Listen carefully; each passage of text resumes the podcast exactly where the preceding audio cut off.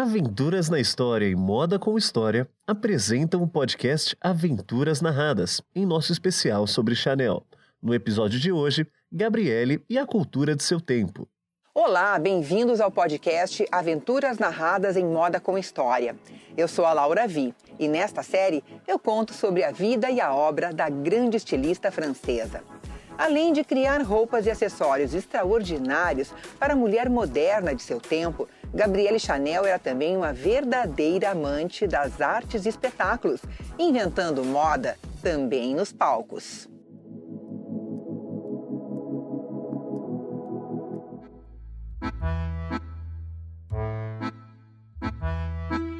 Chanel teve acesso ao mundo dos espetáculos assim que se tornou uma jovem adulta.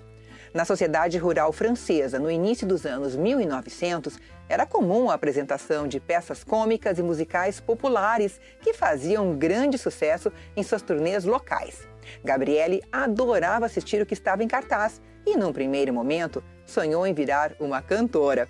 Tanto que participou de pequenas performances em cafés noturnos, os cabarés, entoando canções bem conhecidas do público. Foi em Mulan, cidade em que morou após sair do orfanato, onde viveu a adolescência, que ela recebeu o apelido de Cocô ao cantar uma música muito estimada pelo público, Kika Vi Cocô, Bom, estava aí selado seu codinome e destino como a revolucionária da moda Coco Chanel. E mais, a sua ligação longa e profunda com as artes e seus artistas. A carreira de musicista não emplacou, mas sim a de estilista. E assim que teve a oportunidade, a Chanel se aproximou de manifestações artísticas importantes que estavam acontecendo em solo europeu na primeira metade do século XX.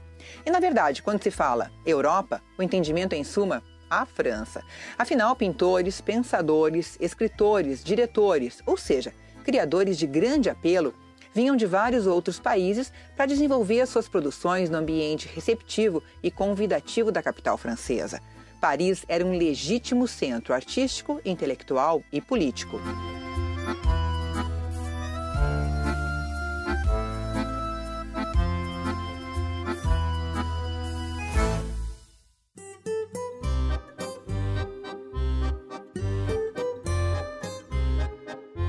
E Chanel, sem esforço, foi se envolvendo com nomes-chave, como o espanhol Salvador Dalí, que pincelava suas obras surrealistas, com o correspondente internacional norte-americano Ernest Hemingway, que escrevia os seus livros, com o diretor italiano Luchino Visconti, que dava seus primeiros passos no cinema, com o maestro russo Igor Stravinsky, que compunha novas melodias.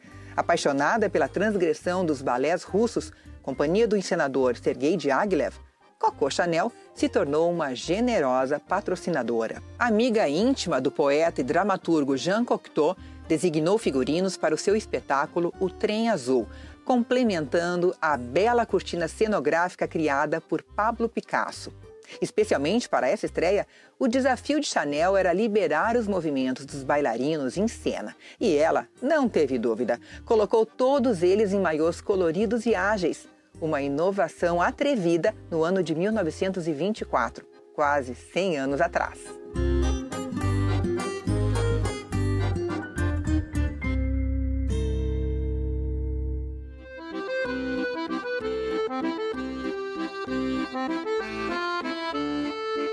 O cinema também encantava Coco Chanel e ela colaborou com os cineastas François Truffaut, Roger Vadim, Alain René, Federico Fellini, Vestiu Marlene Dietrich, Elizabeth Taylor, Brigitte Bardot, Grace Kelly e Jane Fonda, entre tantas outras estrelas.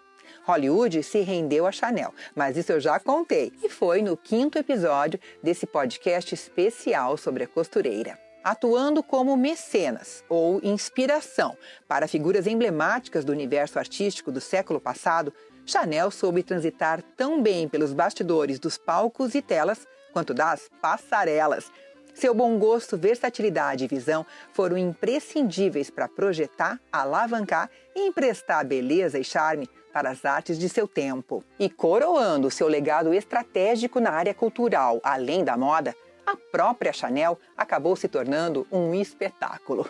Sim, o musical Cocô, com a premiada atriz Catherine Hepburn atuando como a estilista, estreou em 1969 na Broadway dois anos antes da morte da criadora que amava as expressões culturais.